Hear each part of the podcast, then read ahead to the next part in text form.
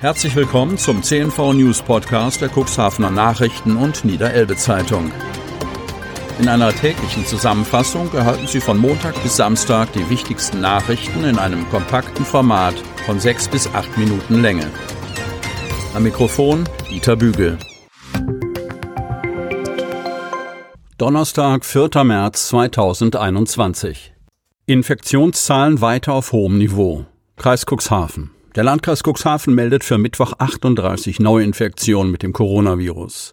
Außerdem sind erneut zwei Menschen im Zusammenhang mit einer Virusinfektion gestorben. Eine 88-jährige Frau und eine 90-jährige, beide in der Stadt Geestland. Bei 213 Personen ist die Infektion noch akut. Neun Personen werden stationär behandelt, sieben weniger als am Vortag. Zwei Personen werden intensivmedizinisch versorgt. 8.747 Personen im Kreis haben inzwischen ihre Erstimpfung erhalten, die Zweitimpfung 4.417. Die 7-Tage-Inzidenz für Neuinfektionen pro 100.000 Einwohner über sieben Tage ist leicht auf den Wert 76,13 gesunken. Schiffsgastronomie nur eingeschränkt. Kreis Cuxhaven. Der Betrieb des Bordrestaurants der neuen Green Ferry 1 zwischen Cuxhaven und Brunsbüttel wirft Fragen auf. Dort kann man sich hinsetzen, um zum Beispiel seine Currywurst mit Pommes zu essen. Nur jeder zweite Tisch darf im Gastrosalon allerdings besetzt werden. Auf der Jan Kux 2 hingegen darf bei Seebestattungen noch nicht einmal Butterkuchen gereicht werden. Wie handhaben es andere Fährbetriebe? Seebestattungen sind zurzeit auf der Jan Kux 2 der Reederei Naag nur in begrenztem Rahmen möglich, wie Kapitän und Reeder Christian Dezekeit mitteilt.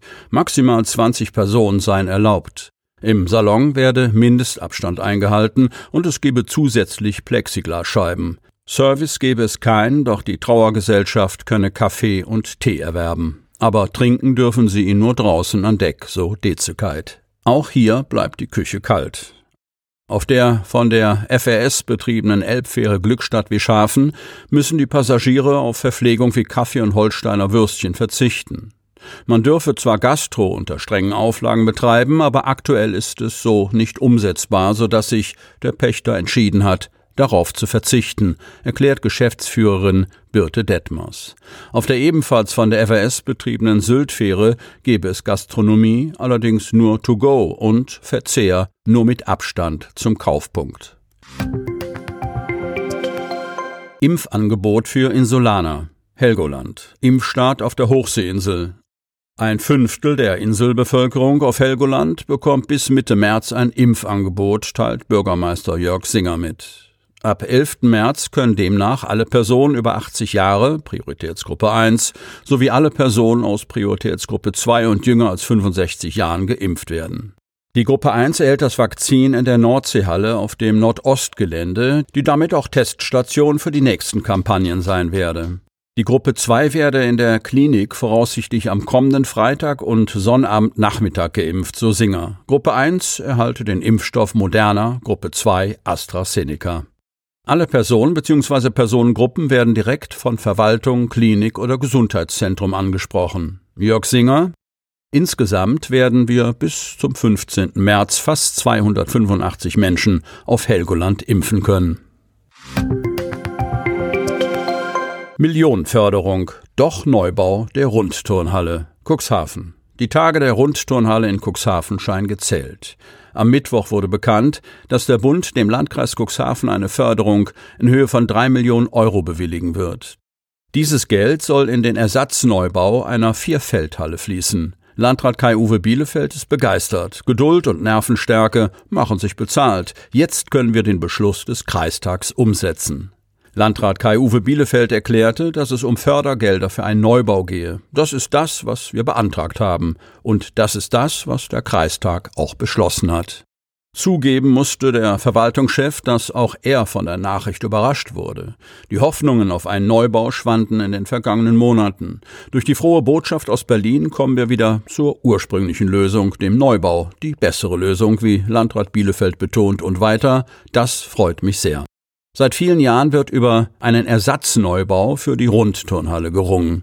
Der Kreistag des Landkreises Cuxhaven hatte schließlich beschlossen, die Halle abzureißen, weil sie in einem schlechten baulichen Zustand ist. Als Ersatz soll eine Vierfeldhalle mit 1200 Tribünenplätzen entstehen.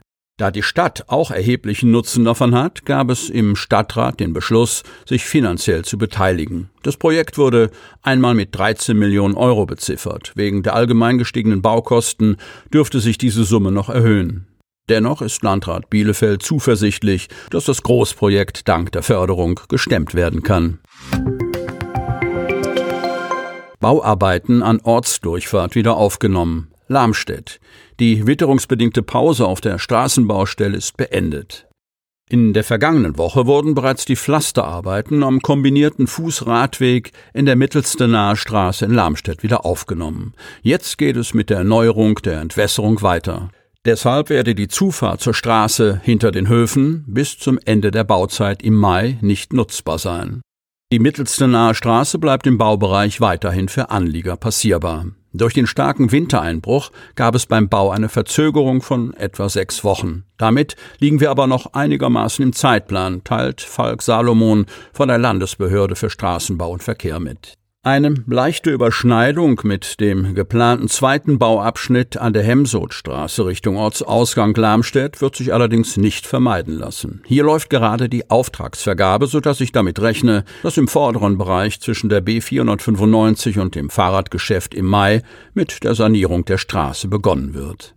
Auf der jetzigen Baustelle wird es im April zu Einschränkungen kommen. Dann soll die Fahrbahn erneuert werden. Dazu wird der Untergrund ausgekoffert und neu verdichtet, bevor die Asphaltschicht aufgetragen werden kann.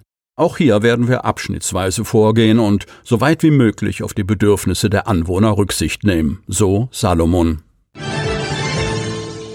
Sie möchten noch tiefer in die Themen aus Ihrer Region eintauchen?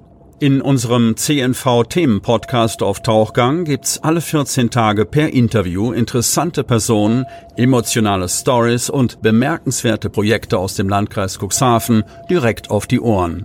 Damit Sie ab sofort keine Podcast-Folge mehr verpassen, benötigen Sie lediglich einen sogenannten Podcatcher. Auf den meisten Smartphones ist dieser bereits vorhanden. Falls nicht, dann suchen Sie ganz einfach in Ihrem App Store nach einem kostenlosen Podcatcher wie zum Beispiel Spotify, Apple Podcast oder AntennaPod. Selbstverständlich können Sie unsere Podcast-Folgen auch direkt über unsere Website unter cnv-medien.de slash podcast anhören.